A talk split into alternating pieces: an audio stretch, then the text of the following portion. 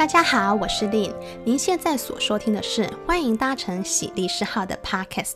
很高兴今天又可以在空中跟大家见面喽。今天要来跟大家聊聊断绝亲子关系这件事。我爸前阵子有在问我说要怎么跟我啊，不是，是在问我说要怎么断绝亲子关系。他不是要跟我断绝亲子关系啊，其实是因为我爸在外面有听到说谁谁谁的儿子啊，在外面欠了一屁股债，到处惹是生非。家里的人只要一听到这个儿子的事情，每个人都皱起眉头，完全不想跟这个儿子沾上任何一点花边，想要跟他断绝儿子的亲子关系。问我说这样的是有办法的吗？我想除了我爸的问题之外，大家应该都有经验，有时无聊我们翻阅报纸的广告版面时，或者是说我们有时候甚至会在头版的那个附近看到一个小小的版位，它的标题会写着一些个亲子关系断绝声明。里面的内容大概就是像是，呃，举我们先举个假设是断绝父子关系好了，那这个爸爸我们就姑且称他为老王，儿子就叫做小王，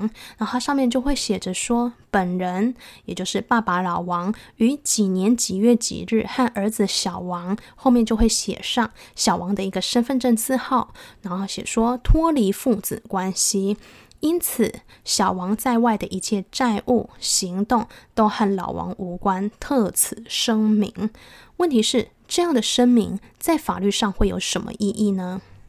这边就直接先给大家一个答案好了。这个东西，这个声明在法律上是完全完全没有意义的。至于为什么呢？这里我还要再给大家一个概念哦，有血缘的亲子关系不是你想断就可以断的。注意哦，这里是指有血缘的亲子关系。我记得以前我的老师说啊，血缘是一种无论你多么讨厌他，无论你多么无法容忍他的一切，血缘是由不得你选择的，你没办法选择你的父母。同样的，你的父母也没办法选择自己生出的小孩，这些血缘天生彼此互相羁绊，只能说你喜欢的就多多亲近，不喜欢的你只能努力去让喜自己喜欢。真的再不行的话呢，你也只能你也只能尽你所能，在不违反我们的基本义务下，慢慢的疏远。那我刚刚不是一直强调说，必须是有血缘的一个亲子关系吗？反面来讲，代表着如果没有血缘关系的亲子关系是有机会可以切断的。这里可以分成两种状况。第一种，我想大家也应该有听过收养、收养关系，或者是说白话文的领养。更法律一点的来说，就是非直系血亲的双方经过法律认可的程序建立的一种拟制血亲、拟制的一个亲子关系。正是因为它是透过一个法律去做一个拟制、去创造出来的一个关系，所以同样的法律也可以让这种创造出的关系恢复成不存在，也就是所谓的终止收养。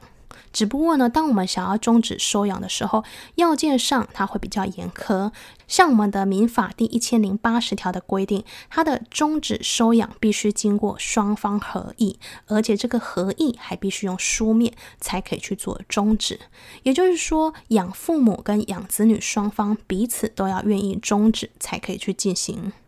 如果养子女还是未成年的话，民法的第一千零八十条第二项的规定，他认为啊，他要求这样的终止必须经过法院的一个认可，让法院以养子女的一个最佳利益去决定收养是不是可以终止。第二种的可能就是说，孩子根本不是你的哦，这种其实也是会发生在父子之间。我相信大家应该都有听过类似像这样的新闻，比如说像是一个某丈夫在婚姻中跟自己的老婆养了一个小孩，他数十年后忽然发现，诶，这个小孩怎么长得越来越像隔壁的老王？这丈夫可能会透过各种手段，比如说像是亲子鉴定啊，或是呢等待老婆承认，才发现自己自以为的血亲原来是一场空。哦，像是这样的新闻屡见不鲜，层出不穷。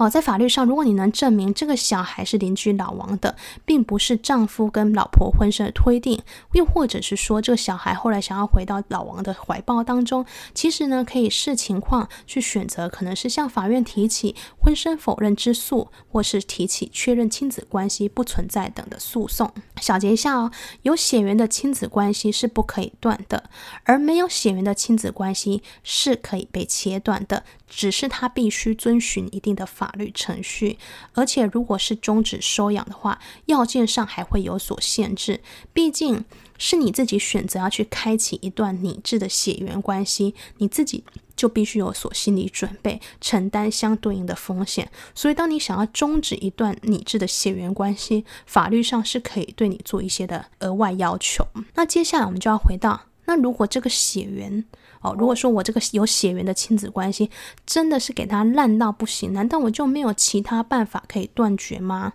我还只能说真的没有，因为啊，有一种情况是说，如果你的父母很烂。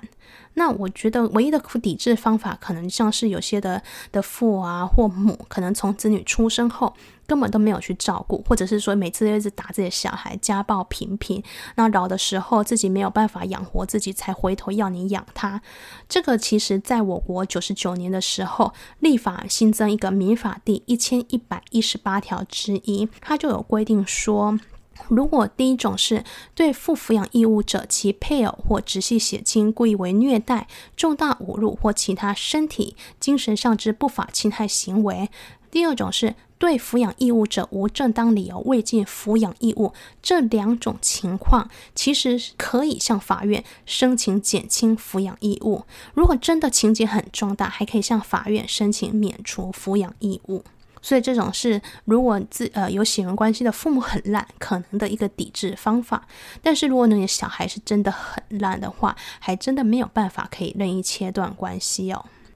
好，那我们讲了这么多，我们就已经知道刚才我们提到的一个登报断绝亲子关系声明，法律上登报的声明也是没有任何的效力。那既然没有效力，为什么还有人愿意会花大钱，甚至砸重本的看在头版的栏位中呢？其实我觉得这是一种昭告天下的意涵。其他目标呢，不是要对自己儿子，他的主要目标其实对那些欠债的债权人。白话来就是说。跟这些债权人来讲说，这个人很烂，他的一切我都不想管了，所以有关他的事都不要再来烦我了，大概就是这种概念。至于现行法律以具有血缘与否作为是否可以终止亲子关系的依据，是不是有道理？我觉得这是可以讨论的。